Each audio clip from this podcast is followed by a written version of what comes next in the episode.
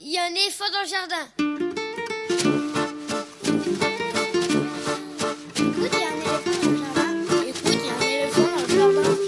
Hein Bonjour, bonjour à toutes et à tous, Véronique Soulet au micro pour l'actualité culturelle des enfants, petits et grands, en Île-de-France. Une émission pour tous les adultes qui n'ont pas oublié qu'ils ont d'abord été des enfants. Chaque semaine, écoute, il y a un éléphant dans le jardin, vous fait découvrir artistes, créateurs, initiatives, médiations qui offrent aux enfants de quoi nourrir leur imagination et leur curiosité, en tout cas ce qui nous semble original, réussi, intéressant, avec des reportages, des chroniques, des interviews, des lectures, concoctées par les chroniqueurs et chroniqueuses de cette émission et moi-même. Avec moi aujourd'hui au fil de l'émission, Dominique Boutel pour sa chronique musicale, Elsa Gounod pour sa chronique littéraire et Lionel Chenaille pour sa lecture. Aujourd'hui, ce sera une émission délibérément musicale. D'abord, autour d'un superbe livre-disque par le collectif de musiciens L'Arbre à Canapas, Roiseau, d'après la Conférence des oiseaux, un conte musical enthousiasmant. On en parle avec l'un des concepteurs et musiciens, Gérald Chagnard. Ce sera dans quelques instants. Pour son deuxième numéro de sa chronique musicale, Classique c'est classe, dans laquelle elle présente un projet de musique classique mené avec des enfants, Dominique Boutel, journaliste radio depuis très longtemps, présente un projet initié par musique et santé. Ce sera dans une cinquantaine de minutes. En fin d'émission, Elsa Gounod propose sa chronique Grand livre pour petites personnes, puis Lionel Chenaille lit un extrait de littérature générale sur le thème de l'enfance. Écoute, il y a un éléphant dans le jardin, c'est l'émission qui ouvre des fenêtres sur l'actualité culturelle des enfants. Nous sommes ensemble pendant une heure presque et demie, alors c'est parti Il y a un éléphant dans le jardin. eh. Pas de nouveautés discographiques pour les enfants à vous présenter aujourd'hui, alors on commence l'émission comme très souvent par une chanson qui met en scène un éléphant. Aujourd'hui j'ai choisi Stella à l'humour potache, Les éléphants, extrait de son disque L'avenir appartient à tous ceux qui s'éléphanto, sorti en 1990.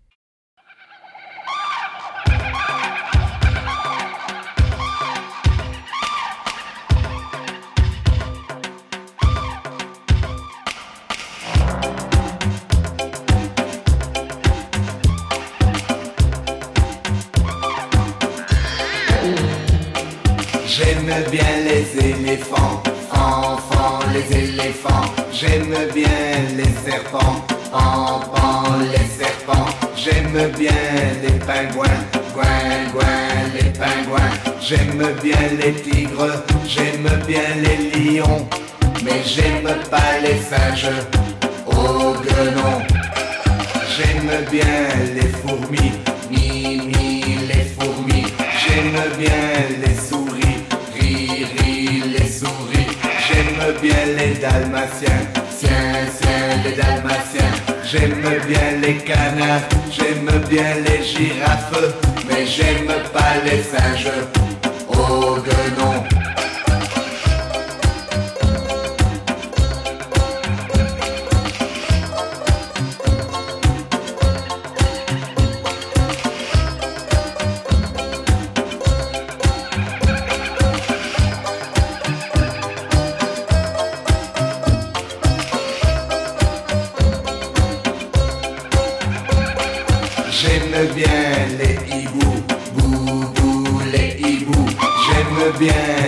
chameaux, mo, mo, les chameaux. J'aime bien les crocodiles, dil, dil, les crocodiles. J'aime bien les lamas, j'aime bien les pumas. Mais j'aime pas les singes, oh guenon. Mais j'aime pas les singes, oh guenon. Vous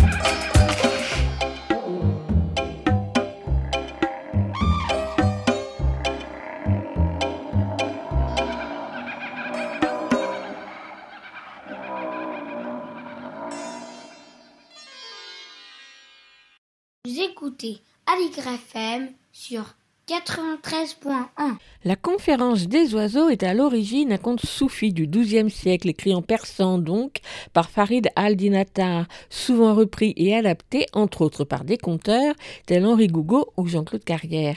Et c'est précisément ce texte, ce long poème, qui a inspiré le collectif de musiciens L'Arbre à Canapa pour en proposer leur version pour les enfants, sous la forme d'un spectacle et d'un livre-disque, Roiseau, paru à la fin 2021 conte philosophique, conte initiatique, Roiseau ou la conférence des oiseaux, c'est l'histoire de tous les oiseaux du monde qui se réunissent et s'enthousiasment à l'idée de partir à la recherche de leur roi qui saura les sauver des malheurs du monde. Puis ils se trouvent des excuses pour ne pas partir avant de se décider seulement à quelques-uns d'enfin se lancer et franchir les sept vallées, celles du désir, de l'amour, de la connaissance et d'autres.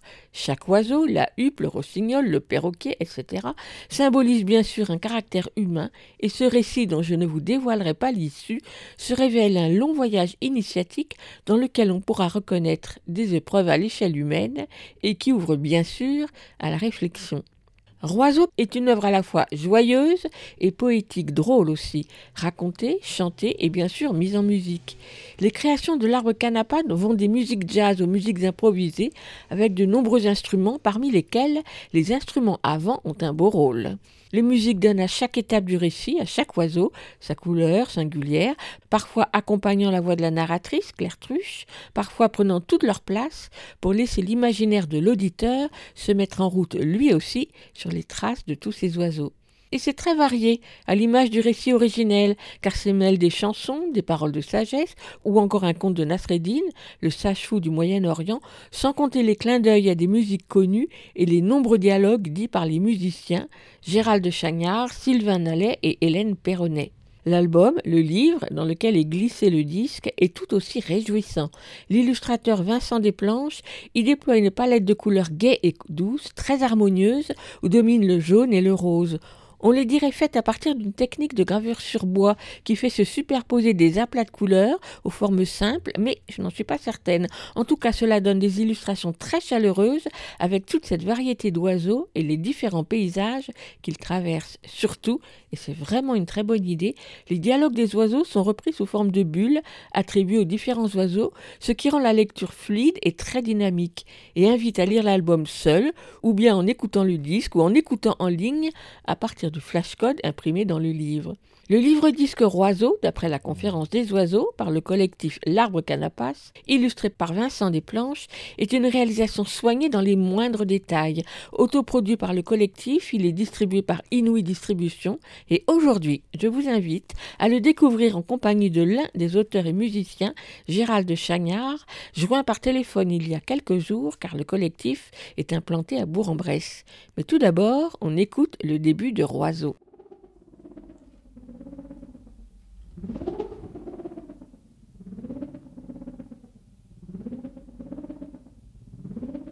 Un jour, tous les oiseaux du monde se réunirent.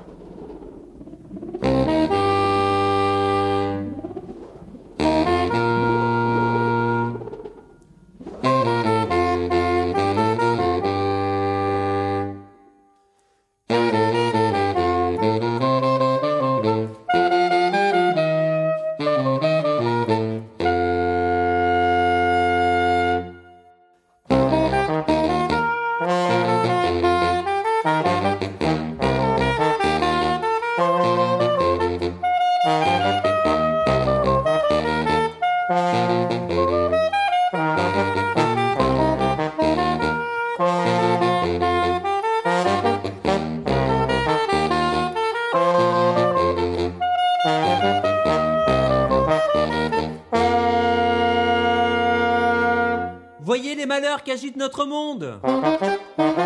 Toutes ces batailles pour quelques grains de blé. Pour de la terre De l'eau De la nourriture. Oui, l'air est empoisonné. Les humains sont déprimés. Les animaux maltraités. Les forêts exploitées. La terre est devenue une grande poubelle. Nous ne pouvons plus voyager comme avant Tantôt il fait trop chaud, tantôt il fait trop froid. Les insectes se font rares. Nos chemins sont détournés. Le ciel est encombré. Même des murs sur notre passage.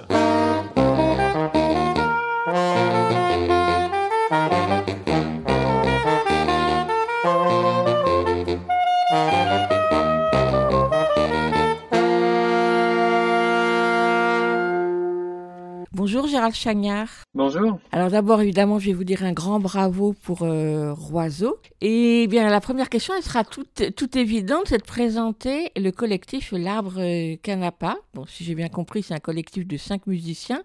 Vous êtes à Bourg-en-Bresse et vous associez différentes disciplines, mais la musique reste au centre de votre travail.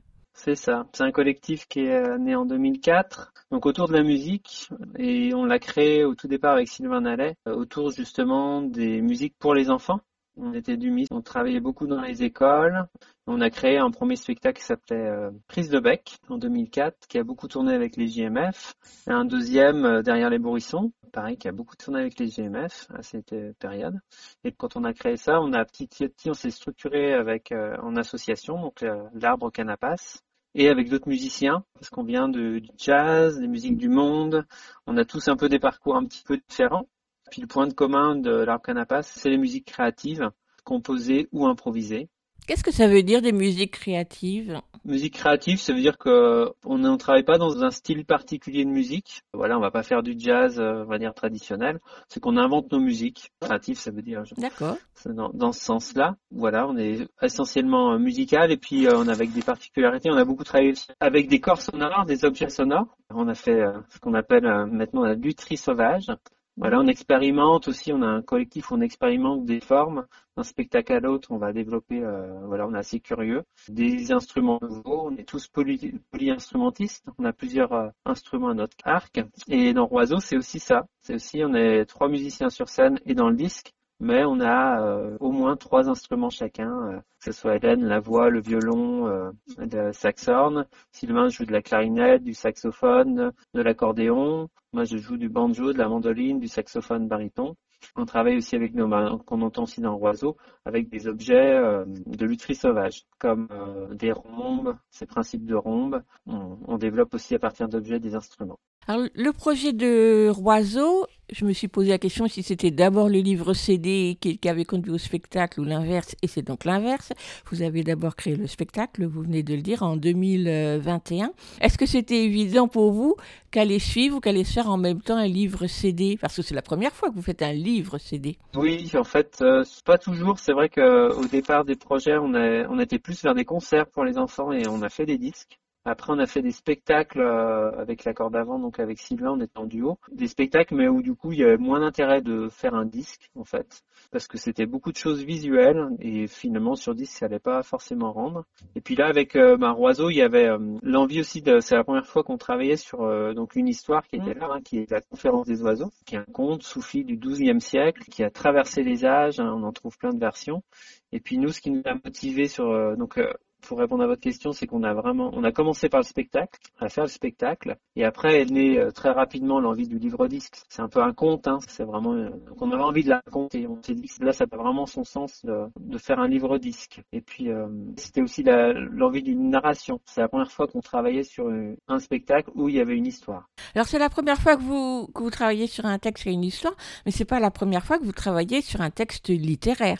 En tout cas pour les adultes, mais là pour les enfants, c'est la première fois.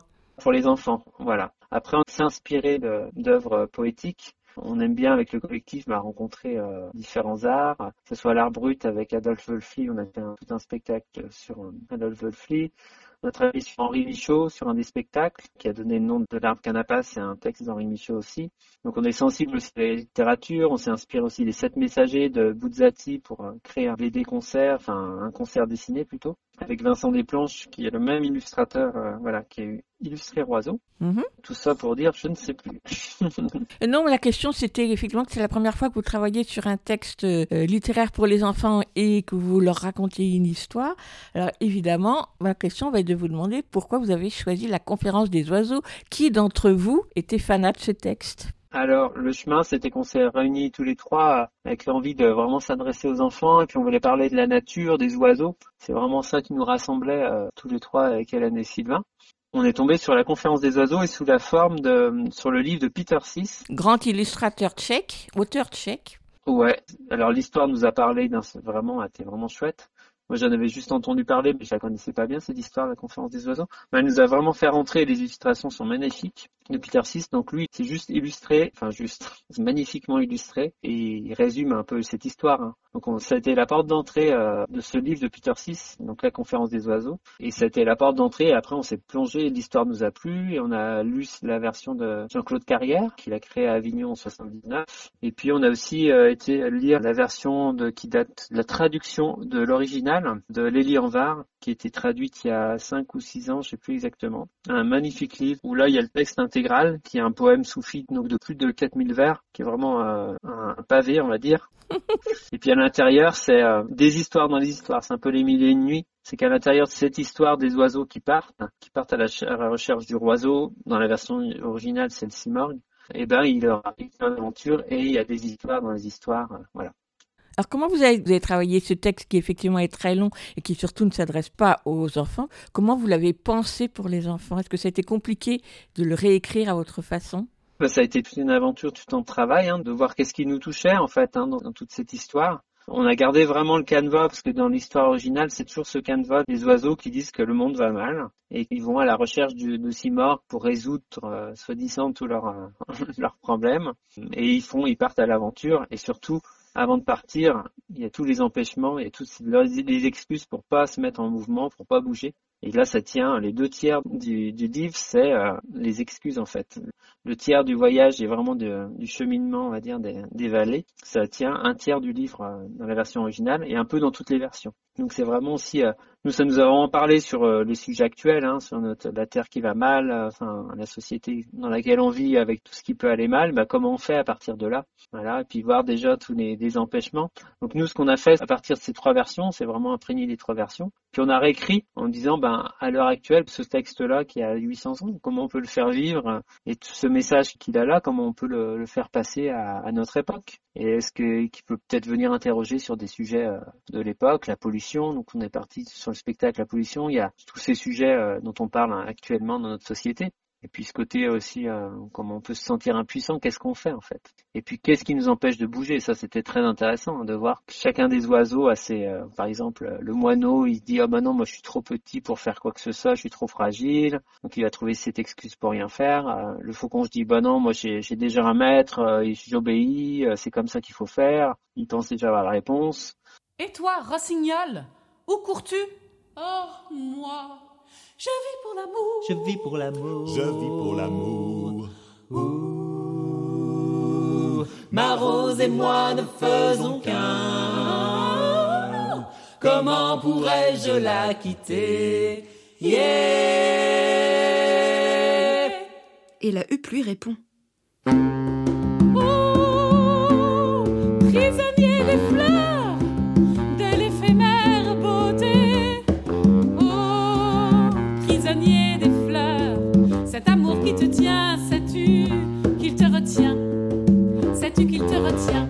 C'était super intéressant pour nous de faire passer ça euh, pour les enfants et puis les adultes qui les accompagnent. hein. C'est un spectacle tout public et qu'on a pensé à partir de 6 ans.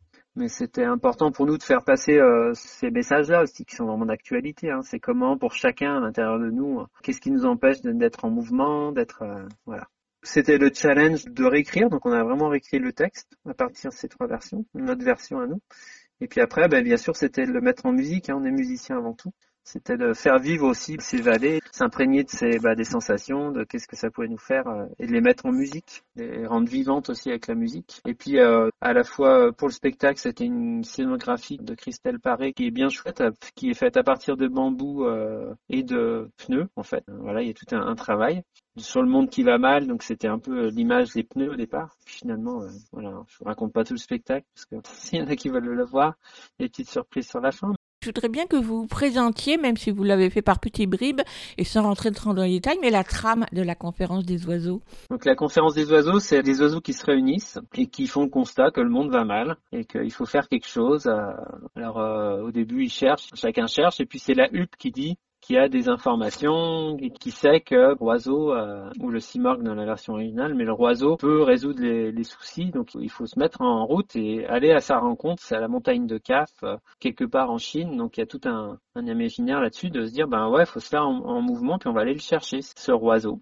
Et donc, effectivement, euh, tout le monde dit oui, on est en super, on y va tous. Et puis au moment de partir, chacun dit, euh, comme les excuses disait le moineau, ben oui, il est trop fragile. Le canard, il veut rester dans sa mare, il aime bien son petit confort. Le perroquet, il est dans une cage, on lui apporte de l'eau, mais il est bien, il n'a pas à bouger. Donc chacun, c'est tous des images hein, de, des petits empêchements que nous, en tant qu'humains, on, a tous, des choses qui nous empêchent d'avancer.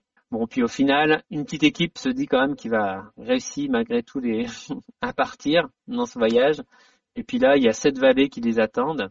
Il y a comme des épreuves une fois qu'ils sont en mouvement. Au début, c'est ils partent, c'est super. Euh, il y a une première étape, ouais, c'est la liberté. Puis en fait, petit à petit, ils se rendent compte de cette liberté. Oui, mais il y a des, des choses à traverser.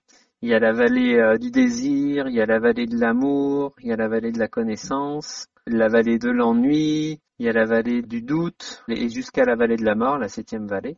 Donc c'est tout ça qu'on raconte dans le livre et dans le, dans le spectacle avec des façons différentes. Ça peut être la connaissance, ça sera à partir d'histoires vraiment qu'on raconte. Euh, la vallée du désir, c'est juste une musique qui nous porte vraiment sur cette énergie, qu'est-ce qui nous fait faire le pas dans le vide, là, ce saut dans le vide. On essaie d'avoir une musique qui parle de ça.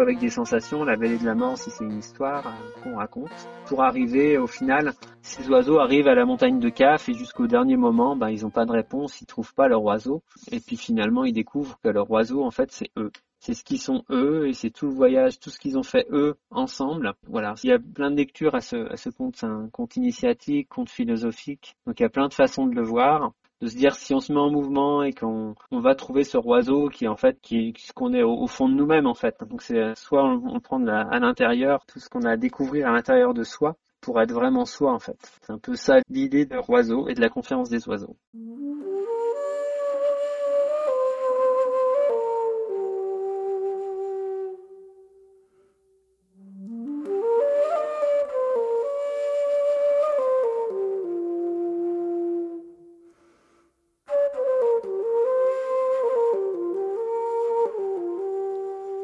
La bergeronnette ne sait pas quel chemin choisir.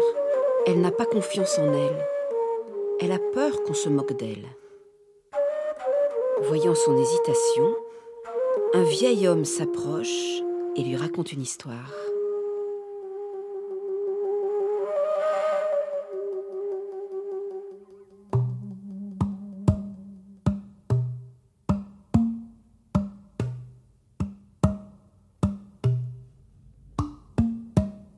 Un homme avait un fils de 13 ans. Celui-ci ne se trouvait pas beau. Il était même tellement complexé qu'il refusait de sortir de la maison. Les gens vont se moquer de moi, disait-il sans arrêt.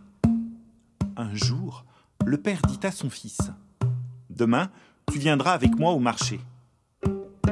Tôt le matin, ils partent. Le père à pied, le fils sur l'âne. Arrivé sur la place, il rencontre un passant qui dit au fils N'as-tu pas honte, toi sur l'âne et ton père à pied? Le père fait descendre son fils de l'âne et s'installe à sa place sur le dos de l'animal. Mais le second passant s'exclame. On aura tout vu. Le père grand et fort sur un âne et le pauvre gamin qui suit à pied. Le père, un peu gêné, descend de l'âne et marche avec son fils aux côtés de l'animal.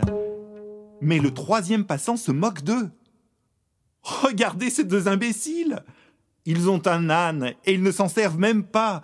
Ils ne savent pas que l'âne est fait pour porter les hommes. Alors, le père installe son fils sur le dos de l'âne et monte à ses côtés. Mais le quatrième passant s'indigne. Quel sans-cœur Deux sur un pauvre bourricot Alors, le père fait descendre son fils de l'âne, descend lui aussi, et, et il a une idée. Il installe l'âne sur ses épaules. Mais les passants éclatent de rire. Regardez ces deux fous Il faut les enfermer. Ce sont eux qui portent l'âne au lieu de monter sur son dos. Alors, le père dit à son fils As-tu bien entendu? Quoi que tu fasses dans la vie, les gens trouveront toujours à redire et à critiquer. Ne les écoute pas et suis ton propre chemin.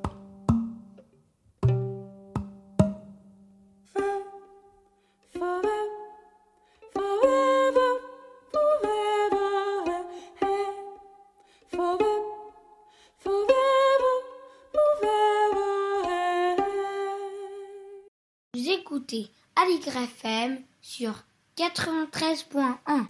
Vous l'écoutez FM 80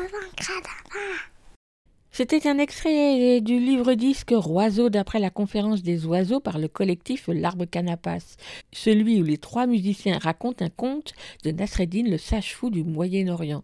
Et tout de suite, on retrouve Gérald de Chagnard, l'un des musiciens et auteurs de Roiseau.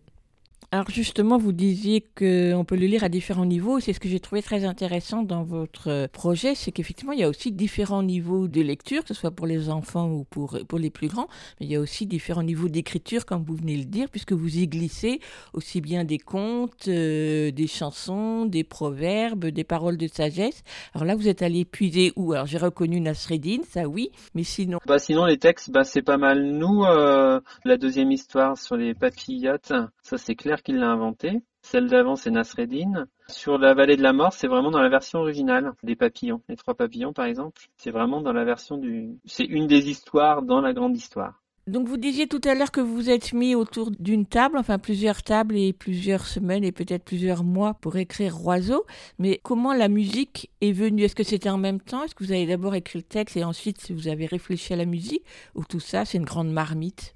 Tout vient un petit peu en même temps. Euh, globalement, nous on avait déjà des musiques aussi, on a toujours des envies musicales, des choses qui arrivent. Et puis cette vallée-là, ben, elle nous elle nous a inspiré ça. D'un côté, il y avait aussi le, le côté plus général. Après, on a vraiment écrit euh, effectivement euh, les choses, mais comme les chansons, elles sont venues à partir de, ça c'est une écriture, on va dire musicale. On a musicalisé l'idée, quoi. On va dire qu'on n'a pas écrit les, les, paroles des chansons. Ça, c'est né de la musique, quoi. Sont nés ensemble, la musique et les paroles des chansons de, des excuses des oiseaux du début du spectacle. Il y a des musiques qu'on n'a pas Euh, et puis il y avait l'idée du voyage aussi. C'est un, un, peu un grand parcours. Donc il y avait des, des idées d'envol aussi. Donc dans les musiques, on avait ces envies quand on composait qui sont arrivées, certaines. Puis ça s'est fait petit à petit. Après, comme cette grande marmite dont vous parliez, il y a des choses qu'on garde, des choses qu'on garde pas, qu'on enlève, qu'on affine. Et puis la vallée de la mort, par exemple, sur disque, c'était un peu différent. Par exemple, cette vallée-là, sur le disque et sur scène. Sur scène, il y a juste une canne à plume. Une canne à plume, c'est une plume d'oiseau qui est euh, une grande canne à pêche, qui fait du son comme une rombe, qui fait des... On l'entend sur le disque. Mais sur le disque, on se disait, bah, s'il y a que ça et qu'il n'y a pas l'aspect visuel, ça marchera pas. Donc il y a un des morceaux, euh, voilà, on a rajouté des musiques par exemple sur le disque. Puis des fois on a rajouté des voix différentes parce a on a doublé des voix ou rajouté des parties musicales. Ça c'était le, le, plaisir aussi de faire sonner la musique un peu différemment euh, avec euh, tout le, le, studio quoi. Mm. Alors si j'ai bien compris, mais peut-être que je me trompe en regardant la liste des personnes qui ont participé au livre disque justement, j'ai vu qu'il y avait Claire Truche qui était la narratrice sur le disque, mais j'ai vu en revanche que sur scène, elle n'y était pas. Alors non, sur euh, scène, euh, on, se partage la narration. On avait pensé euh, donc soit en direct au tout départ sur les excuses, c'est qu'on se fait le narrateur. À des moments, on incarne les oiseaux, on joue les oiseaux. Puis à des moments, on prend tour à tour tous les trois la parole du narrateur. Puis après, sur toutes les vallées, petit à petit, c'est le narrateur qui est en voix off. Nous, ça nous permettait d'être plus dans la musique. Et du coup, sur le disque, on s'est dit, bah non, c'est bien qu'il y ait un narrateur du début à la fin. Et puis Claire Truche, c'est pas par hasard, parce que c'est elle qui a fait la mise en scène du spectacle et avec qui on a réécrit, euh, donc on a réécrit à quatre mains, hein, entre Claire, euh, Hélène euh, Perronnet et puis Sylvain Nallet. Et moi-même, on a réécrit tous les quatre le texte. Donc c'était vraiment logique que ce soit elle qui soit la narratrice. Elle connaissait bien le projet, elle était vraiment dans l'histoire. Pour le disque, c'était évident que ce soit elle. On fait une version aussi dans la nature où on joue le, le spectacle, on joue les musiques et c'est elle qui fait la narratrice et on emmène les, les gens dans le public à se déplacer dans une forêt, à, à faire les oiseaux et à, à se mettre en mouvement. Donc ça, c'est des choses qu'on développe aussi autour du spectacle. euh, Voilà. Ce que j'ai trouvé vraiment très bien aussi dans Roiseau, c'est effectivement la réalisation, c'est-à-dire cet euh, équilibre, ces alternances entre ce qui est dit, ce qui est chanté, un instrument tout seul, tous les instruments ensemble, une voix toute seule, toutes les voix ensemble. C'est vraiment très très très équilibré et du coup ça rend le disque et l'écoute très, très joyeuse, très ludique, très variée. C'était évident pour vous, enfin vous travaillez toujours comme ça? Nous, c'est souvent, c'est vrai qu'on est souvent comme ça, on est très curieux musicalement et puis qu'on aime bien faire plein d'instruments. Et c'est vrai que pour celui-là, ça nous a, je pense que c'est aussi le fait d'avoir l'histoire. Ça nous a aussi euh, des moments, il vrai qu'il y avait des solos musicales. Donc ça a permis, parce que des fois, c'est vrai qu'on a, quand on fait un concert, on a tendance tous à jouer tout le temps. Quand on est trois, ben on profite, euh, on a envie de profiter. Donc là, on l'a fait. Et puis, ce qui est intéressant, c'est qu'on a pris des parties pris euh, pour les excuses, par exemple, c'est que a cappella, que trois voix a cappella. On avait envie vraiment de ça. Non, non et non, partez, mais moi, canard, c'est marre, je reste là. Non, non et non, partez, mais moi, canard, c'est marre, je ne quitterai pas ma mare. Non, Je n'aime pas et la terre non, sèche et dure. partez, Comment quitter moi, mon canard, c'est marre, je reste là. Non, Ma non maison et ma non, nourriture partez, sont cachées moi, au fond de l'eau. Marre, je ne quitterai pas ma mare. Non, Mes non chagrins, je les noie dans l'eau. Ma joie éclabousse. c'est marre, je reste là. Non, Mon non eau, et mon élément, ma mare. Comment l'abandonner? C'est marre, je ne quitterai pas ma mare. Je n'aime pas la terre sèche et dure. Comment quitter mon eau? Mon eau, mon élément, ma mare. Comment l'abandonner Euh, avec Hélène qui est vraiment chanteuse. Nous, on est chanteurs aussi, mais on va dire moins avancé. Hélène, elle, c'est vraiment son instrument, la voix. Donc, elle nous a vraiment guidés aussi, ce qu'elle nous a donné confiance pour le faire, nous, euh, Sylvain et moi. Voilà, on a pris des, fait des parties pris comme ça, d'être que à la voix, parce qu'en en fait, on a écrit une chanson au départ, puis on s'est dit, bah tiens, gardons cette idée-là, euh, voilà. Et puis euh, alterner, bah, avec baryton et percu, voilà, qui venaient euh, faire des petits contrepoints à ces voix, euh, voilà. Puis après la deuxième partie de la vallée, on s'est dit bah là on peut vraiment ouvrir les couleurs musicales parce que là on, était aussi moins sur scène, moins narrateur. Euh, La narration est passée en voix off et du coup ça nous laissait plus de possibilités dès qu'on pouvait l'expérimenter. Puis c'est vrai qu'on adore ça en fait, faire des musiques vraiment euh, différentes. Alors Gérald Chagnard, vous disiez tout à l'heure, et vous venez de le dire tout de suite, que vous jouez de plusieurs instruments, de nombreux instruments. Vous les listez à la fin du livre disque, et bien évidemment, il y en a qui nous sont complètement euh, inconnus. Donc vous nous invitez à aller voir sur le site, ce que je n'ai pas fait d'ailleurs. Donc c'est à vous maintenant que je vais demander euh, qu'est-ce que c'est qu'un bendir, par exemple? Un bendir, c'est euh, un instrument euh, marocain maghrébin qu'on trouve au Maghreb, qui a un tambour avec euh, particularité, c'est comme les keskers, c'est qu'il y a un timbre, il y a un timbre derrière, donc c'est un ton particulier et c'est un instrument rond, c'est un tambour cadre et qu'on tient dans la main. euh, voilà. J'ai fait des voyages au Maroc, on a ramené le, tambour et puis on a appris euh, voilà, en école de musique, le CFMI à l'époque, on a fait des cours, j'ai appris les, percussions, on a appris aussi les flûtes naïs, donc c'est des flûtes aussi qu'on retrouve aussi, c'est aussi le clin d'œil avec ce texte qui est d'autorgie persane, hein, parce que c'est des instruments qu'on joue encore là-bas, qui est une, une technique de flûte où on, joue en oblique en fait. Donc Sylvain travaille sur le clarinet euh, là-dessus, euh, transforme sa clarinette en flûte. C'est des techniques qu'on a appris au fil des, ans- des ans de nos parcours de musiciens, voilà, des nouveaux instruments et puis des sonorités aussi particulières aussi au fil des rencontres.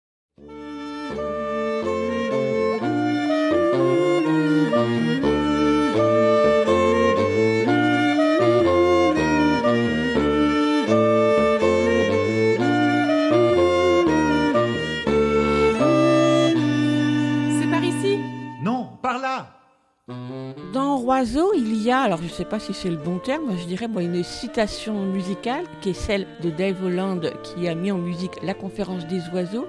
C'est une citation ou c'est au contraire un fil directeur pour votre création musicale? En fait, c'était quand on a, on s'est décidé à faire la conférence des oiseaux, à faire notre version là, avec Roiseau.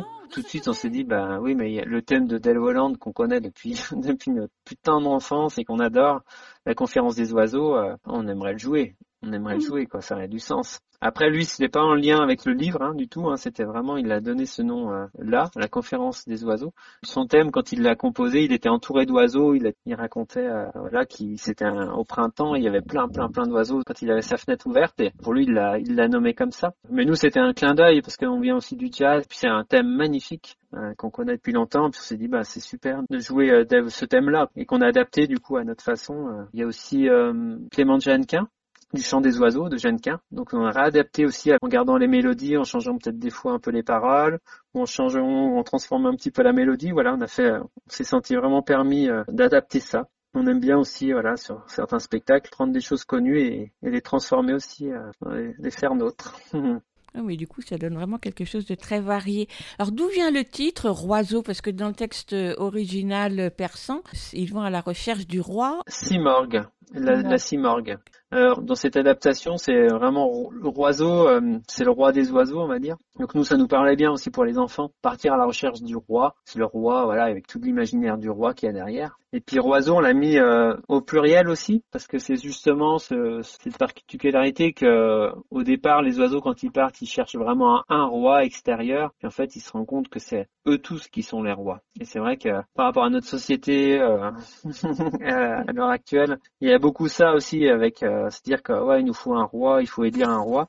D'ailleurs, on le dit à un moment, c'est aussi des petits clins d'œil, mais qu'il est tiré au sort, la huppe, le guide, il est tiré au sort, on n'a pas besoin de tout choisir. Et oiseau, ouais, ça nous parlait plus, parce que c'est aussi le roi des oiseaux euh, et tout cet imaginaire-là. Parlons du livre euh, CD, donc qui s'appelle donc euh, Roiseau, d'après la conférence des oiseaux, qui est illustré par Vincent Desplanches, avec lequel vous aviez déjà travaillé.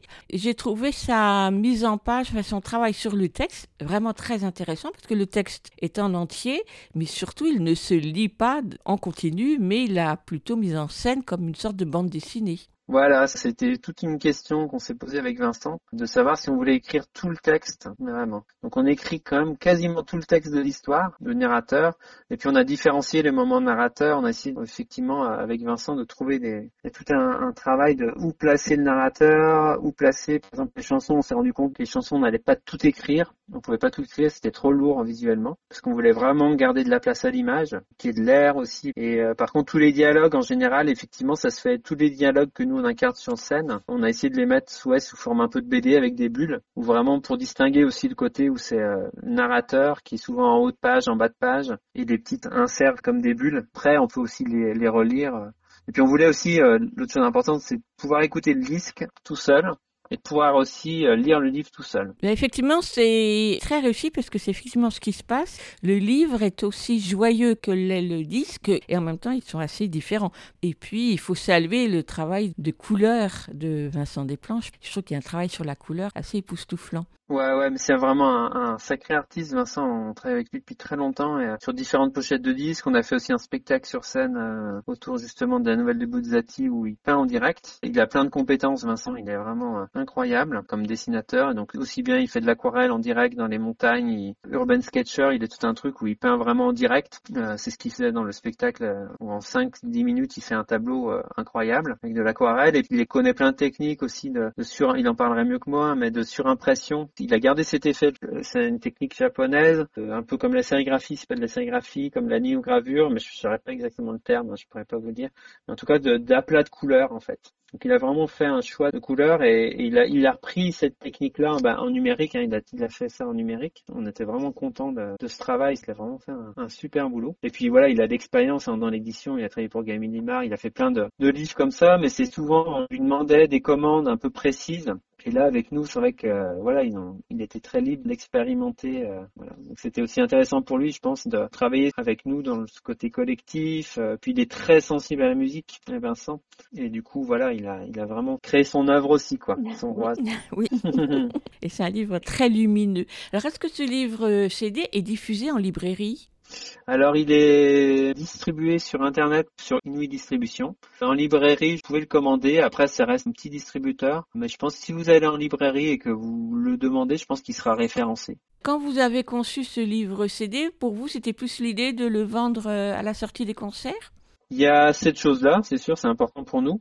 Après, on a été voir beaucoup de boîtes d'édition jeunesse. Nous, on connaissait pas du tout. Hein. C'est notre premier livre disque. On a fait des disques, ça on connaissait bien. Souvent euh, autoproduits avec des distributeurs, mais autoproduits. Pendant un an, on a fait quand même le tour. Et puis en fait, c'était euh, assez saturé quoi au niveau des, de la production. On a cherché pendant six mois un, éditeur et ça ne faisait pas. Puis on s'est dit bah, qu'est-ce qu'on fait? Euh, Est-ce qu'on le produit nous-mêmes?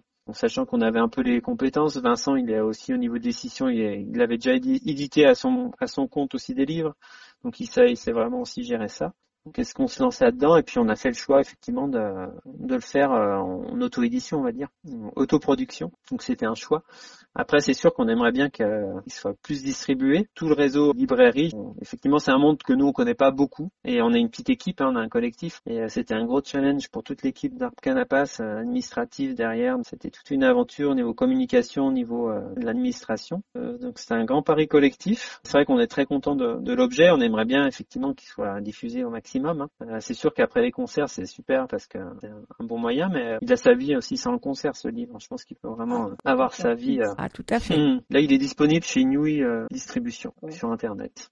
Alors vous disiez tout à l'heure qu'autour du spectacle, il y en a différentes formes, mais j'ai aussi vu sur le site qu'autour de Roiseau, vous menez un certain nombre d'actions culturelles, entre autres dans la nature, apprendre aux enfants à écouter la nature ou à s'en saisir pour eux-mêmes créer bah, c'était la période du, du Covid. Hein. Il, a eu un, un, démarrage quand même euh, pas simple, hein, le spectacle. Puis du coup, on a été amené à jouer dans la nature. Euh, après le premier confinement, on nous a proposé ça et c'était super bien. C'était ça, c'était avant la création officielle du spectacle. Donc on a cette forme-là où on raconte l'histoire dans la nature. C'est notre sensibilité. Hein. On est vraiment attaché à ça. On habite à la campagne. On fait des concerts dans la nature.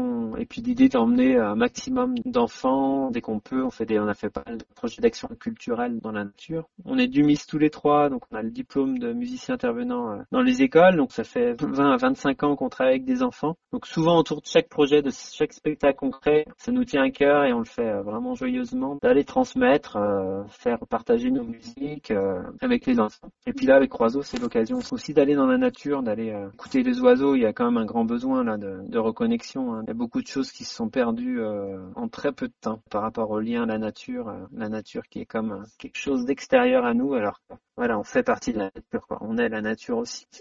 Gérald Changard, ma dernière question sera la question que je pose habituellement, avec un petit pas de côté. Vous, j'ai vu, donc on a bien entendu que vous êtes assez féru de littérature, mais ma question sera pour vous demander quel est le livre de votre enfance qui vous a marqué et qui vous a peut-être conduit à créer pour le jeune public? Ah, alors là, bonne question.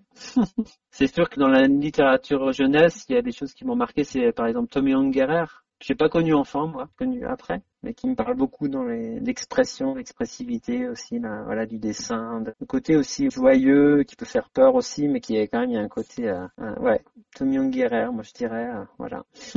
Merci beaucoup Gérald Changard et encore bravo pour Roiseau. Merci. Vous l'aurez compris, le livre-disque Roiseau n'est pas facile facile à trouver.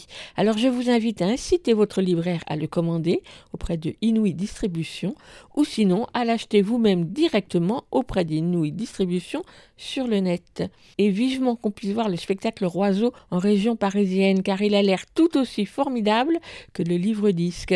Toutes les infos sont sur le site de l'arbre Canapas. Et on écoute un dernier extrait, celui où les oiseaux prennent leur envol. Alors les oiseaux s'élancent par milliers. Ils s'envolent si nombreux qu'ils semblent couvrir et la mer et les cieux.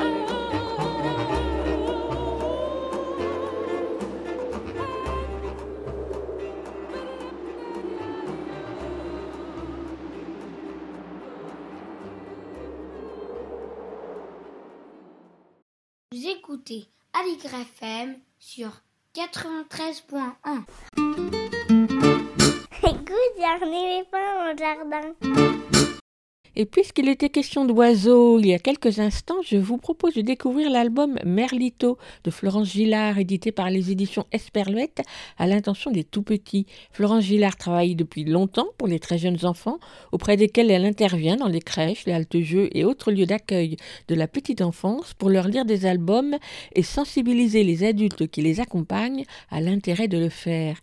Elle a également suivi des études d'illustration à Bruxelles et c'est ainsi qu'apparu à l'automne dernier son premier album pour les enfants, Merlito.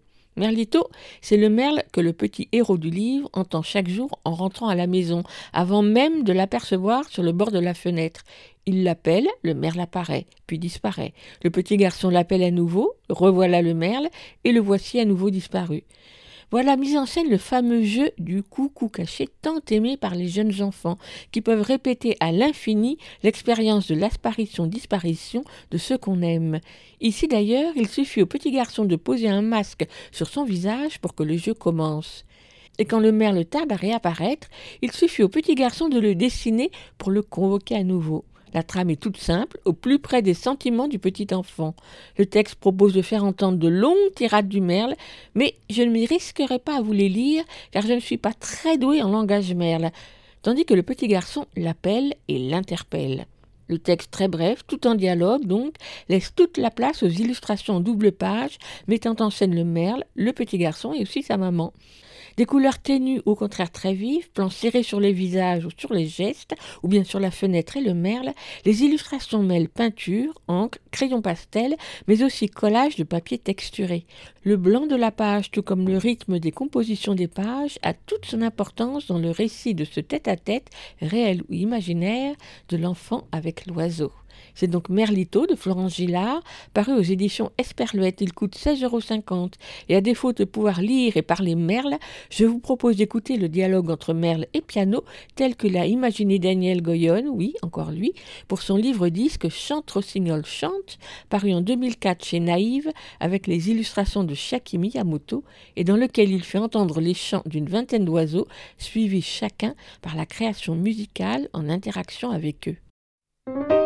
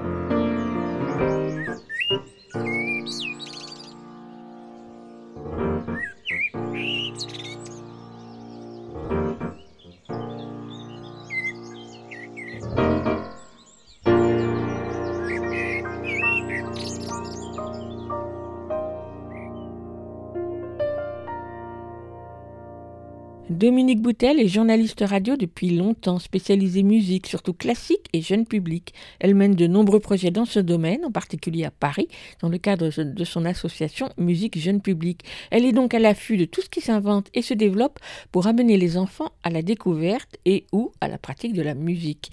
Et dorénavant, elle nous en fait profiter régulièrement dans sa chronique Classique, c'est classe. On l'écoute.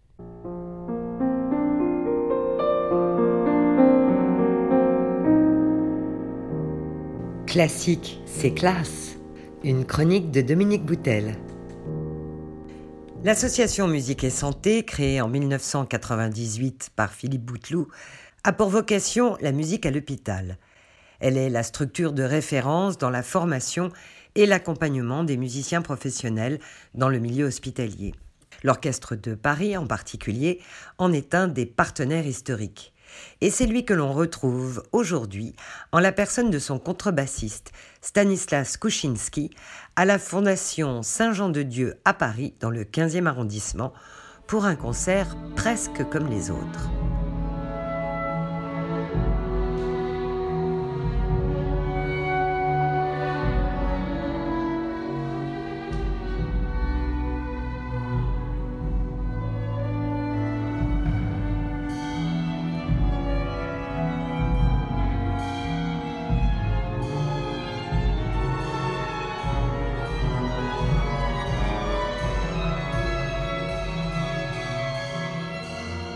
La Fondation Saint-Jean-de-Dieu abrite entre autres un IEM, un institut d'éducation motrice, et elle accueille en internat des enfants polyhandicapés.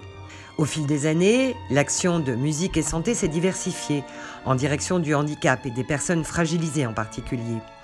Et cette action s'est traduite depuis trois ans par un partenariat accompagné par Musique et Santé entre l'Orchestre de Paris et la Fondation. Le 17 mars dernier, c'est à un moment musical qu'ont assisté les jeunes polyhandicapés avec leurs familles, les éducateurs et les soignants, moment qui s'est conclu par une série de questions et d'interventions. Steve Taureau est le directeur de Musique et Santé. Le travail que Musique et Santé euh, exerce euh, ici date d'un petit moment. Oui, il y a plusieurs années. Donc ça avait commencé avec Philippe. Et puis, Philippe Bouteloup. Euh, Philippe Bouteloup. Moi, j'ai repris la suite. Et donc, euh, c'est toujours un peu sur le même schéma. Hein. Concert pédagogique, on emmène un groupe de jeunes qui sont scolarisés ici à l'Institut d'éducation motrice avec leurs profs de, musique. On les emmène à la Philharmonie voir des concerts pédagogiques. Après, il y a toute une série d'ateliers avec des musiciens de l'Orchestre de Paris. Parfois, ils ne, sont, ils ne sont pas présents, mais nous, Musique et Santé, on y est tout le temps, avec les équipes de l'IEM. Et on remet en jeu des choses euh, qu'on a traversées pendant les œuvres.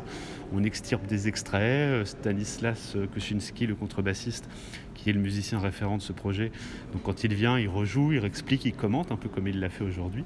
Il donne des, éclairages sur les œuvres. Et à partir de là, on invente ensemble, on co-crée au fil des ateliers pour aller vers une restitution à la fin du, projet, où on est sur scène avec les musiciens euh, de l'orchestre, avec les jeunes, à la Philharmonie, et on présente ce qu'on a traversé et qui se trouve à un carrefour entre les esthétiques classiques, puisque c'est le port d'attache musical de ce projet, et puis euh, bah, les propositions des jeunes avec leur univers, ce qu'on peut amener nous dans le champ des musiques actuelles avec musique et santé. Et, on a des formes un peu hybrides qu'on présente sur scène. Alors, Steve, justement, quelle est, entre les musiciens de l'Orchestre de Paris, le professeur de musique de, l'école, quelle est la fonction fondamentale de musique et santé? On est vraiment dans le champ de la médiation là, hein. c'est-à-dire euh, on se positionne un peu comme des traducteurs entre le monde de la santé du handicap qu'on connaît bien puisqu'on y est très impliqué en tant que musicien et le monde de la culture puisqu'on est nous-mêmes musiciens. Donc on a un rôle de facilitateur de la rencontre. Euh, on va essayer de trouver un langage commun euh, entre ces univers qui se connaissent parfois assez mal. On, est un peu comme une interface, facilitateur de rencontre. Oui, parce que ça ne va pas de soi finalement de jouer à l'hôpital. Il suffit pas de prendre son instrument, de s'installer et, et voilà.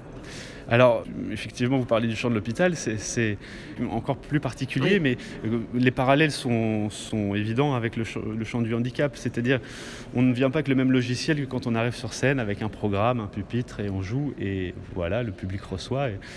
Là, on est en, prise directe, euh, les yeux dans les yeux, eyes to eyes, heart to heart, comme disent les, anglo-saxons. Et, donc, on, doit forcément euh, adapter. Je pense que c'est vraiment un terme Quand on parle d'inclusion, c'est aussi ça. Il ne s'agit pas que du bâti, d'inclure des personnes en situation de handicap, c'est aussi dans les contenus, la manière dont on va le présenter, la manière dont on va le mettre en jeu avec les jeunes qui ont parfois des difficultés motrices, des difficultés cognitives. Donc l'idée, c'est quand même de, que la rencontre puisse se faire. Donc comme vous dites, ça ne va pas de soi. Ça demande euh, des compétences complémentaires au métier de musicien. Voilà. Mmh. Compétences que vous avez longuement étudiées, euh, et mais qui en même temps se renouvellent à chaque situation. Exactement, on est dans un processus de réflexion permanente sur notre métier de musicien intervenant avec des publics fragilisés. Donc ça amène toujours à se poser des questions. euh, Et les publics évoluent aussi, les situations évoluent. C'est pas la même chose aujourd'hui la musique dans le champ de la santé euh, qu'il y a 30 ans. Il y a euh, un peu plus de 20 ans, quand a démarré euh, l'aventure musique et santé, c'était pas tout à fait le même rapport. Aujourd'hui, il y a une adhésion euh, majeure de, tout ce champ médico-social à la présence de la musique, mais encore faut-il faire appel à ses compétences spécifiques. Donc on est aussi très inscrit dans le champ de la formation des musiciens et des non-musiciens sur ces pratiques.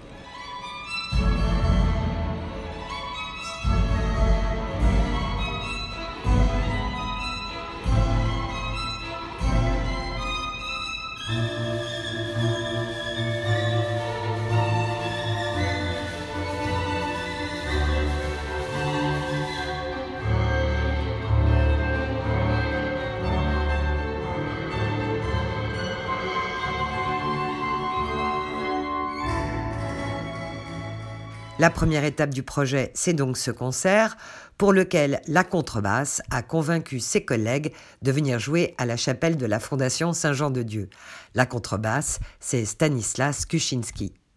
Voilà, Stanislas, vous, vous connaissez tous les enfants par leur nom. Oui, quasiment. Oui, oui, Parce quasiment. que vous, vous, êtes, vous, venez, vous intervenez ici euh, C'est depuis longtemps. ça. Alors j'interviens depuis longtemps. euh, ça fait 4 ans que j'interviens euh, sur euh, la Fondation Saint-Jean avec l'Orchestre de Paris. Et ça fait euh, la troisième saison où euh, j'interviens sur toute la saison. C'est-à-dire que je, je suis coordinateur de l'Orchestre de Paris, euh, musicien coordinateur euh, pour préparer un projet sympathique avec les enfants d'une ou deux classes de la Fondation Saint-Jean. Et là, cette année, en fait, j'ai la moitié de nouveaux, nouveaux élèves que Ah je oui. connaissais pas l'année dernière et la Mhm. moitié d'anciens qui ont fait le projet l'année dernière. Donc ce qui est chouette parce que du coup ça fait une transmission, euh, les- parce que ça peut être Les un peu... anciens entraînent les nouveaux. C'est ça, ça peut Mm. être impressionnant pour les nouveaux de rencontrer un musicien euh, et puis euh, de se jeter à l'eau parce qu'on leur, on, on leur propose, on les, on les incite à, à essayer des instruments, à faire, à créer des textes, euh, parfois à chanter s'ils ont envie, à faire de- des sons de piano, de percussion euh, et à trouver des idées. Et en fait, euh, bah, ceux qui ont l'habitude, en fait, euh, ils se jettent à l'eau plus facilement et ça donne envie aux nouveaux d'y aller. Donc ouais, effectivement, je connais, je connais leur nom, leur prénom et ça dépasse un petit peu euh, le côté musical. C'est devenu une aventure humaine aussi et moi, ça, ça, me, ça me plaît beaucoup. Oui, parce que c'est très différent d'une classe de musique traditionnelle. hein. On peut euh, peut pas leur demander euh, exactement la même chose que ce qu'on demanderait à une classe lambda. Donc je pense que les objectifs sont un petit peu différents. Oui, c'est complètement différent, mais euh, et ça, c'est pour ça il y a l'importance de Steve, de Musique et Santé, qui est là à tous les ateliers que je fais et qui connaît bien les handicaps des enfants, ainsi que Jean-Christophe, euh, Le professeur de le musique. professeur de musique, et euh, tout le staff euh, médical et éducatif de l'institution. Donc on travaille ensemble, on fait les ateliers ensemble, et bien sûr on ne peut pas demander déjà ah ouais, à chaque enfant, ils sont pas tous, sont pas tous les mêmes facultés physiques. Ils n'ont pas les mêmes handicaps. Ils non n'ont pas les mêmes handicaps, Ouais. donc certains sont, ils peuvent, ils peuvent jouer des claviers, certains peuvent faire des percussions, certains peuvent pas bouger les mains, mais on peut leur installer un micro devant leur, leur bouche ou un harmonica et ils arrivent à faire de la musique. Et on arrive à construire comme ça dans les ateliers des choses très musicales avec de l'expression et euh, c'est très expressif. Il y avait une belle écoute, j'ai trouvé euh, aujourd'hui au moment du concert. Alors ça, c'était la surprise euh, parce Ah que c'était vraiment un silence euh, Incroyable. hein. total avec des réactions après le jeu, mais pas pendant. Et vraiment, ça, c'est presque une écoute plus euh, fine que dans des grandes salles, à la philharmonie, tout ça. Il y a toujours des gens qui toussent, des choses comme ça. Là, pas un bruit, bruit. pas un bruit. Ouais. Incroyable, Hyper émouvant. hyper émouvant. Vraiment très fort. euh, Mm. ouais, on est un peu vidé là. Oui, on est un peu vidé après un concert comme ça. Émotionnellement, Ouais, en émotionnellement. plus. Surtout émotionnellement. Ouais. D'avoir ressenti ça. Et puis, bon, moi je les connais bien, mais j'ai senti mes collègues euh, qui étaient un petit peu plus euh, novices en la matière. Donc euh, ma, ma collègue violoniste, Anne-Sophie, euh, qui me dit Ah, c'était très fort. voilà, j'ai senti que voilà, elle s'est accrochée pour rester bien concentrée, tout ça. Et ça m'a rappelé mes premières interventions dans le centre Ici, où, où où- s'empêcher voilà, quand je rentrais chez moi, j'emmenais pas large. Ouais. Je rentrais, j'étais très très fatigué, euh, très ému. Bon, maintenant, j'arrive à mieux gérer ça. C'est, je les connais bien, donc euh, c'est devenu euh, un peu pas la routine, mais euh, c'est, devenu plus ça- facile, quoi. Ça fait partie Mm. de votre vie de musicien, vous diriez? Ça fait partie de ma vie de musicien et c'est devenu euh, indispensable en fait. Oui. Oui. Je ne je peux plus me contenter juste de jouer de la musique à la philharmonie pour des gens qui connaissent la musique, qui- pour qui la musique c'est- leur une euh, évidence. c'est une évidence. Ils connaissent, ils savent comment y aller, ils connaissent les codes, ils savent aller à la philharmonie, ils connaissent les dates de concert, ils, ils peuvent se payer une place. Voilà, je peux plus me contenter de ça. C'est impossible. Donc euh, ça, ça, ça me donne du sens. Je vais vers des gens euh, qui aiment tout autant la musique, mais pour eux, c'est pas facile d'y accéder. Donc euh, on, on va à eux. Super. Mm. Merci beaucoup. Eh ben, avec plaisir.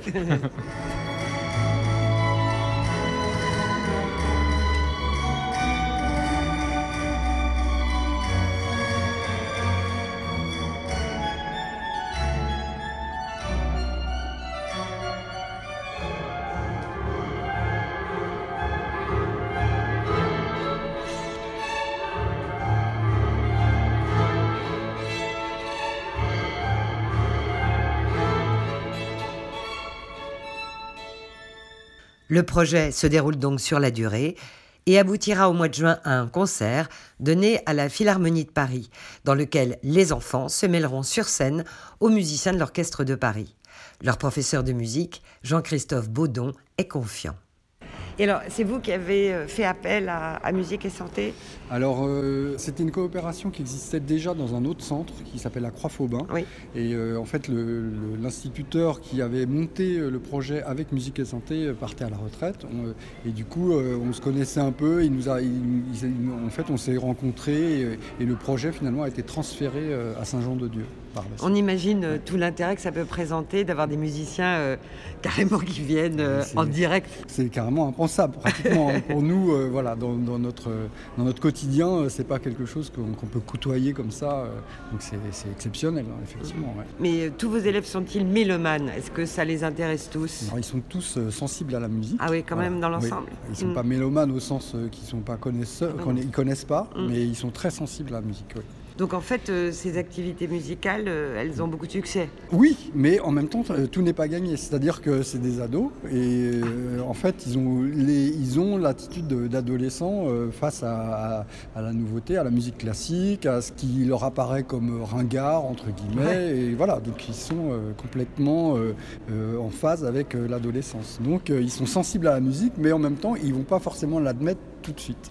Mais ça ne s'entendait pas aujourd'hui au concert où ils étaient dans une attention et même dans une, comment dire, une participation physique à une réceptivité à la musique énorme. Immense. Oui, oui, non, Immense, hein. il y avait une écoute euh, vraiment prodigieuse. Oui. Et Oui. vous pensez que c'est lié au- à la connaissance qu'ils ont des artistes, au répertoire Ah, au- Pas du tout, non, c'est purement, euh, on va dire, c'est charnel en fait. hein. Je pense que c'est- c'est un lien qu'ils ont avec euh, le, le son, les vibrations et la musique qui est, qui est au-delà de, de la culture en fait. C'est donc une sorte de vérification que ce, ce mode d'expression est quand même assez universel. Exactement. Oui, oui. Donc vous, vous êtes un peu le prof star de l'école. Pas star du tout, non, non, ah, non, non, Non. ah, non, je n'ai pas du tout ce titre-là. Non, non, parce que en fait, euh, je suis comme euh, mes collègues euh, enseignants, hein, je me heurte à des classes avec euh, euh, en fait une certaine routine, avec Mmh. des, des- voilà, il faut rompre tout ça et en fait c'est une matière. euh, mais c'est vrai que bah, la musique a quand même un lien particulier avec euh, l'adolescence quand même. donc, euh, oui.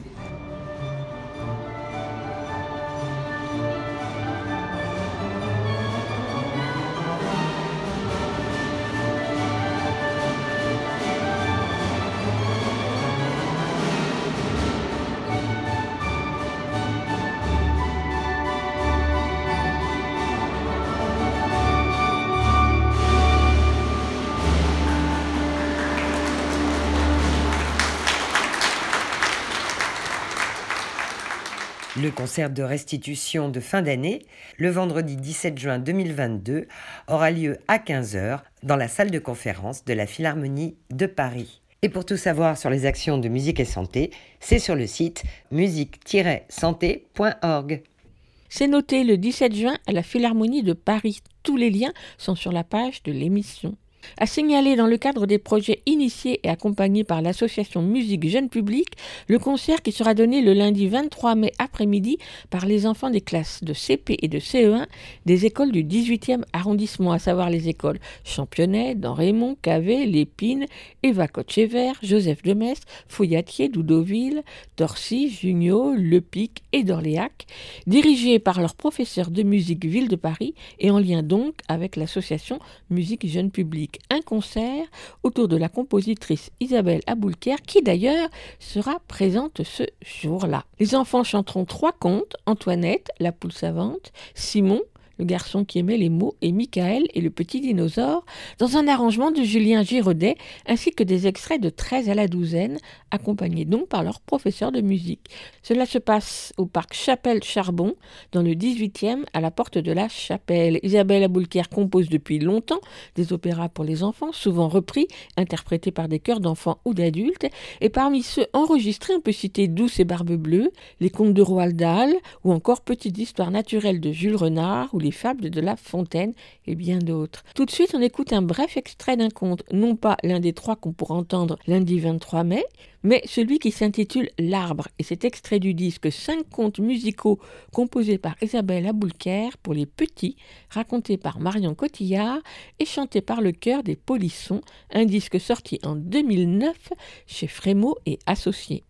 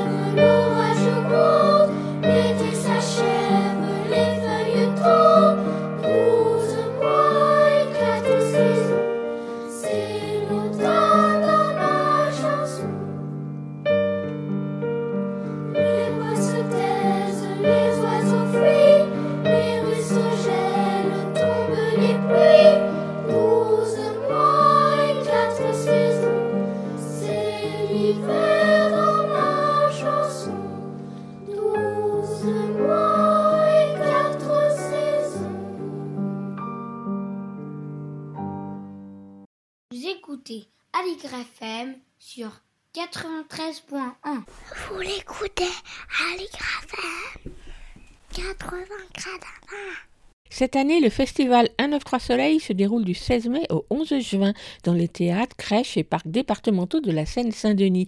Pour la 15e édition de ce festival de spectacles pour les tout-petits, 15 propositions artistiques, spectacles ou installations, cirque, musique, danse, théâtre, performance. La création pour les tout-petits est de plus en plus riche aujourd'hui et ce festival, proposé par l'association 193 Soleil, en est la preuve. 193 Soleil, c'est le pôle ressources spectacle vivant très jeune public qui déploie tout au long de l'année et sur tout le 93 ses nombreuses activités de formation, de soutien à la création, d'ateliers parents-enfants avec pour point d'orgue le festival. Et depuis plusieurs années, j'ai le plaisir d'accompagner le festival 193 Soleil par la réalisation audio des petits coups de fil d'193 Soleil qui donne la parole aux artistes invités sur le festival. Alors tout de suite, je vous propose d'écouter l'un d'entre eux, celui de Lucien Alfonso, l'un des artistes musiciens du collectif au Bois-Pella, qui propose les samedis et dimanches 20 et 21 mai au parc des Guilans à Bagnolet l'installation de land art et musique Bulle sonore à découvrir en famille des tout petits.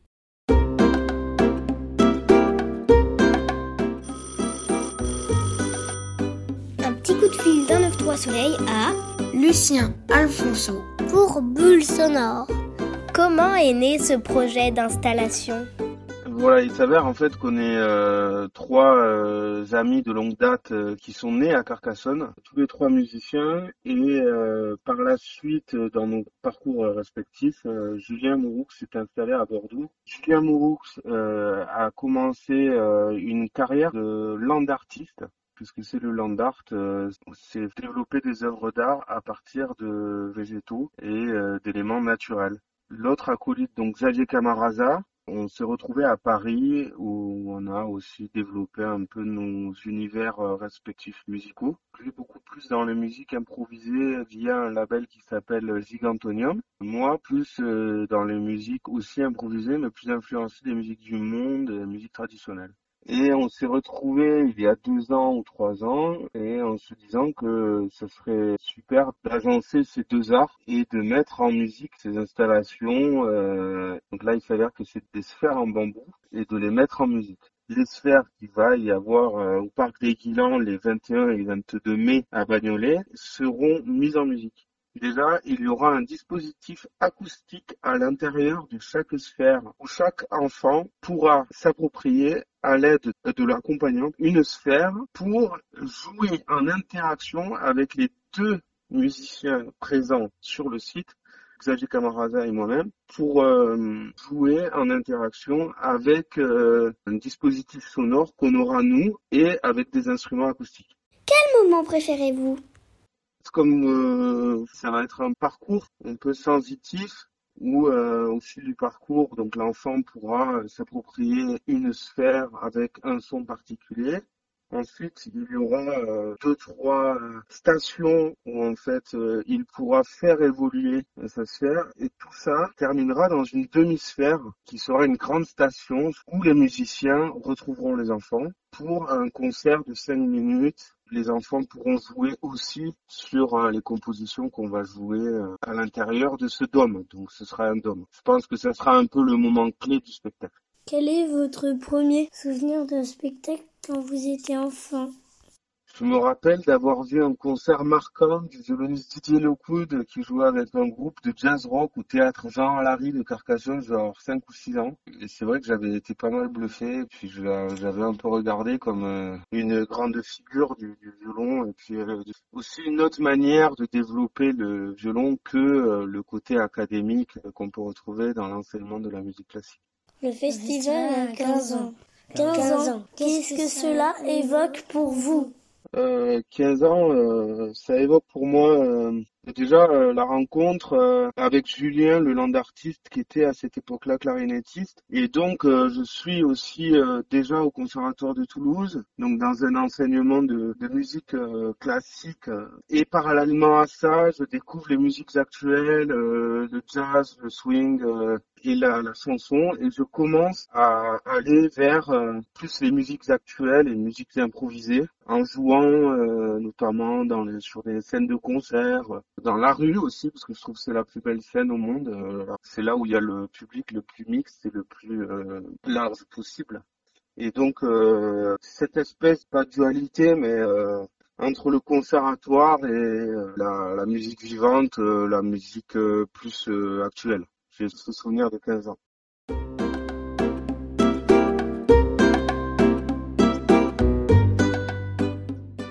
Vous pouvez écouter tous les petits coups de fil d'un 93 Soleil sur le site d'un 93 Soleil ou bien sur son Facebook où vous trouverez également le programme du festival du 16 mai au 11 juin.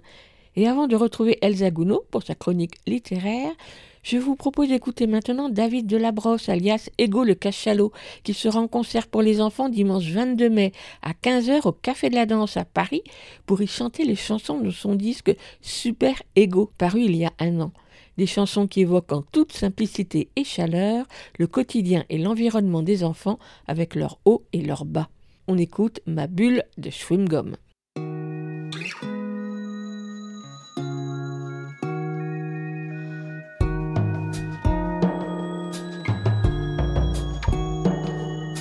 Ma bulle de chewing-gum a éclaté. Soudain le temps s'est arrêté. Ensemble ils voulaient me parler. J'ai voulu me sauver. La terre qui jusque-là m'avait porté s'est mise alors à vaciller. Des nuages noirs se sont formés. dans mon joli ciel d'été. La vie est parfois dure comme du bois, mais l'on s'en remet, tu verras. La vie est parfois dure comme du bois, mais l'on s'en remet, tu verras. Moi, je volais chaque nuit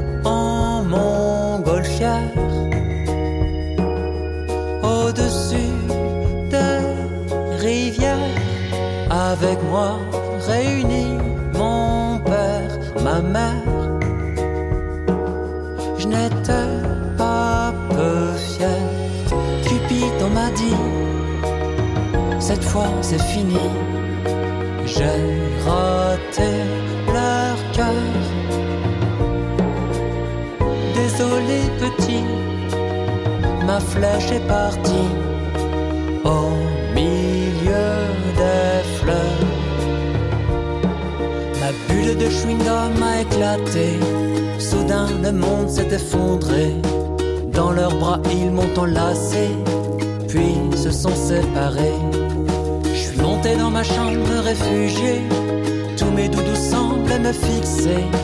J'avais la rage des yeux mouillés, rien pour me consoler. Moi, je volais chaque nuit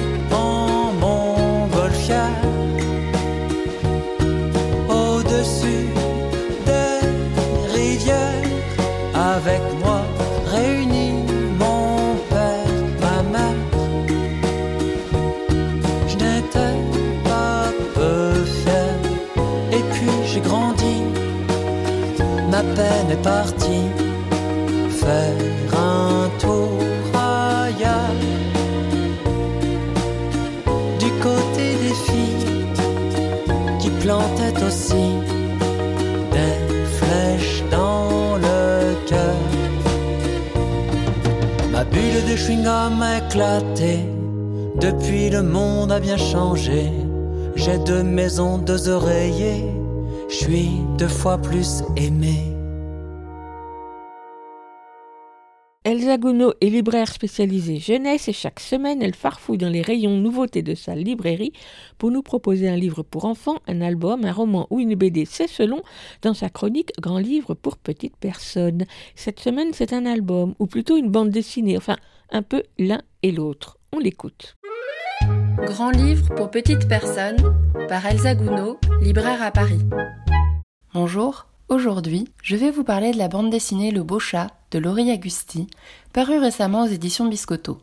Laurie Agusti a déjà publié plusieurs albums chez Biscotto et Albin Michel Jeunesse, dont le très beau L'immeuble d'à côté, dont j'ai déjà parlé ici. Ses illustrations au rotring et à la gouache sont fascinantes de minutie. Voilà ici son premier livre vers la bande dessinée, se rapprochant aussi parfois de l'album, mais avec une séquentialisation réelle, bien que pas toujours apparente. Dans Le Beau Chat, on suit une petite fille fascinée par un chat gris argenté qu'elle remarque dans la rue depuis son appartement. Elle veut alors plus que tout l'approcher, l'attraper et l'apprivoiser. Avec Lulu, une petite fille du quartier qu'elle rencontre à cette occasion, elle élabore différents plans pour cela. Lancer du surimi pour appâter le chat, ou faire de fausses traces de souris dans la maison pour convaincre ses parents de l'adopter.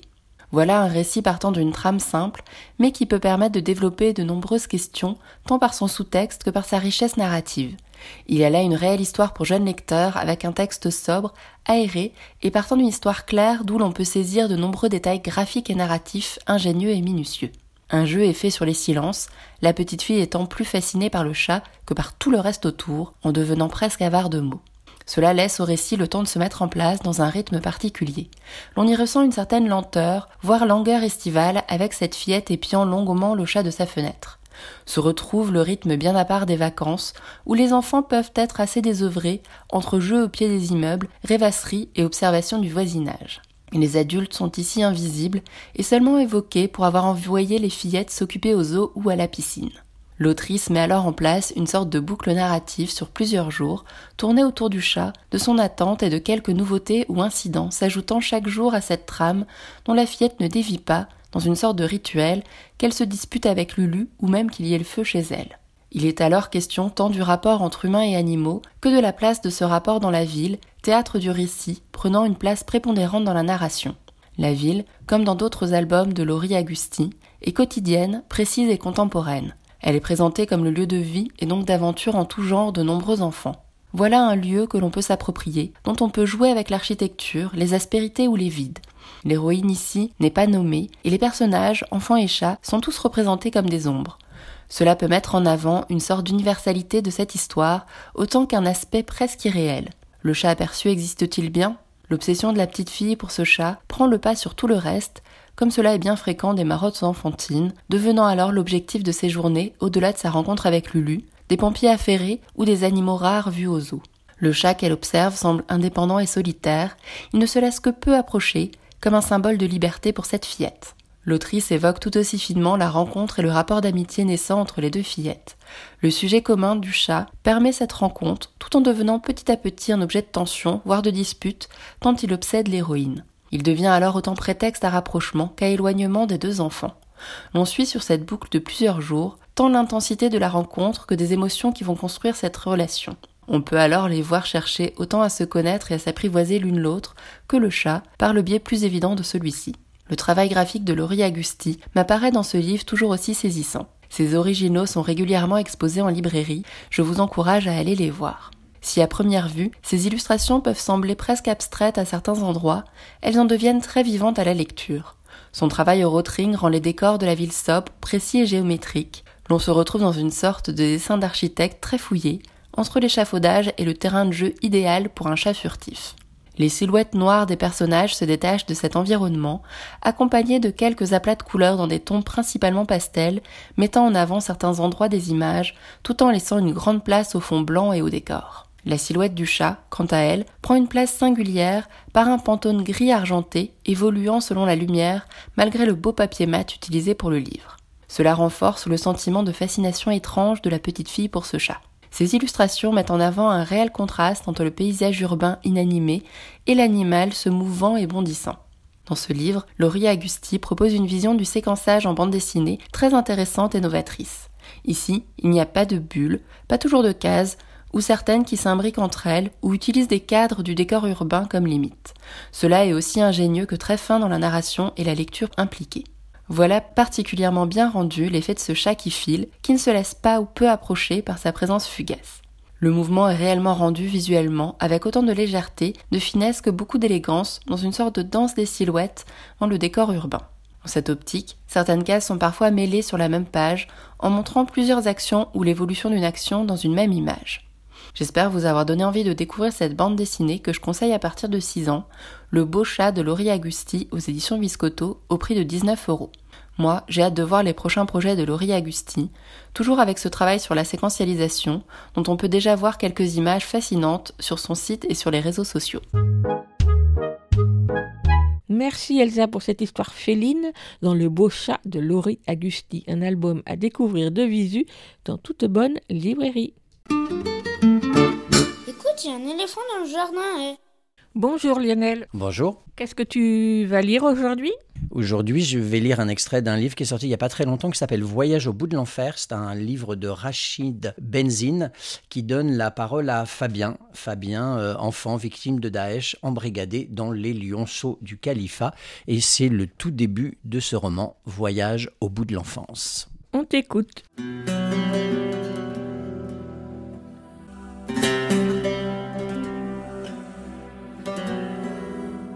Trois mois. D'après maman, ça fait précisément trois mois aujourd'hui qu'on est enterré dans ce fichu camp. Et ça fait presque quatre ans que j'ai quitté l'école Jacques Prévert de Sarcelles. Moi, ce que j'aime, c'est la poésie. Mon maître de CE2, M. Tanier, il m'encourageait toujours. Il me disait Fabien, tu seras un grand poète, tu as tout pour réussir. Tes résultats scolaires sont excellents et tu as un imaginaire si créatif. Je ne sais pas si c'est vrai, mais en tout cas, M. Tanier, il y croyait dur comme fer. Et je me souviens très bien du jour où il m'a demandé de bien réviser les poésies que j'ai écrites pour les dire le lendemain à toute la classe. Mon jour de gloire, en somme. Mais ce jour de gloire n'est jamais venu. Parce que le lendemain matin, au moment d'aller à l'école, papa m'a dit Aujourd'hui, tu ne vas pas en classe, on part en voyage. C'est pas que l'idée d'un voyage me déplaisait, mais c'était le jour où je devais dire mes poèmes. J'ai supplié papa et maman de partir une autre fois, pendant les vacances scolaires. Les voyages, je vais pas vous mentir, moi j'aime ça. C'est plein de surprises. On voit des choses magnifiques, on apprend beaucoup et on se fait des nouveaux copains. Mais le jour de la poésie, c'était une trahison. Rien n'y a fait. Ni papa ni maman ne m'ont écouté. J'ai caché mes affaires qu'ils avaient préparées pour partir, mais dans un petit appartement de Sarcelles, il n'y a pas beaucoup d'endroits pour cacher des affaires, alors ils les ont vite retrouvées. J'ai insisté, ça a fini par énerver papa. Il m'a traité de kafir, de mécréant. Il m'a dit que j'allais finir en enfer si je refusais de venir. Ça m'a toujours fait peur, l'enfer. Une fois, j'ai même dit à maman qu'Allah, il était méchant. Parce que quand je fais des bêtises, mes parents, ils me punissent. Mais Allah, si tu fais des bêtises, il te fait brûler en enfer. Et tu souffres beaucoup. Et pour toujours. Alors j'ai pleuré. J'ai aidé mes parents à charger les bagages dans le taxi. J'ai pris mes poésies. Et on est parti. Un drôle de voyage. Et très long. Il a fallu qu'on se cache dans une voiture. Pas seulement moi, mais papa et maman aussi. Les gens parlaient arabe ou des langues bizarres. Même papa et maman ne savaient pas toujours quelle langue c'était. Enfin, ils n'étaient pas sûrs. Mais je crois qu'ils voulaient peut-être pas que je sache. Papa m'a toujours dit que j'étais trop curieux. C'est pas ma faute. J'ai envie de savoir, de comprendre. Allah, il a rien contre ça. Je lui ai dit une fois, papa. Il avait l'air furieux, mais il ne m'a pas grondé. Et puis, on est arrivé en Syrie. Là, ils m'ont dit où on était. Ça s'appelait Raqqa. Papa et maman, ils étaient très excités. Je les avais jamais vus aussi heureux. Ils m'ont dit que c'était le paradis ici. Moi, je croyais que le paradis c'était dans le ciel quand on est mort. Papa s'est habillé avec des vêtements très larges et un turban. Maman a mis un niqab, tout noir. On voyait que ses yeux. Pour rire, elle me disait que c'était pour me surveiller comme depuis la meurtrière d'un château. Et puis moi, j'ai dû dire que je m'appelais Farid. Fini Fabien. Bonjour Farid. Parce que ça faisait plus sérieux à Raqqa. Mes parents m'ont eu avant de se convertir à l'islam, alors je m'appelais Fabien, tout simplement. Et pourquoi ils faisaient pas tout ça déjà avant eux Le turban, le niqab? Mes parents m'ont dit que c'était parce qu'à Sarcelles, on faisait semblant d'être comme les autres, de s'habiller comme eux, d'être amis avec eux. Mais moi, j'ai jamais fait semblant. Mes copains, c'est vraiment mes copains. Et Monsieur Tanier, mon maître d'école, je l'aime vraiment beaucoup, et tous les autres aussi. Papa et maman m'ont dit que j'avais une chance extraordinaire de vivre dans l'État islamique, que tout était fait pour les musulmans et que plus jamais on n'aurait affaire aux koufars, que c'était une bénédiction d'Allah. Alors j'ai pleuré en me cachant. Parce que moi, je voulais lire mes poésies à Monsieur Tanier, et je voulais voir mes copains et mes copines de Sarcelles. M'en fous qu'ils soient koufirs, moi. Mon copain Ariel, il est juif. Il ne m'a jamais embêté parce que j'étais musulman.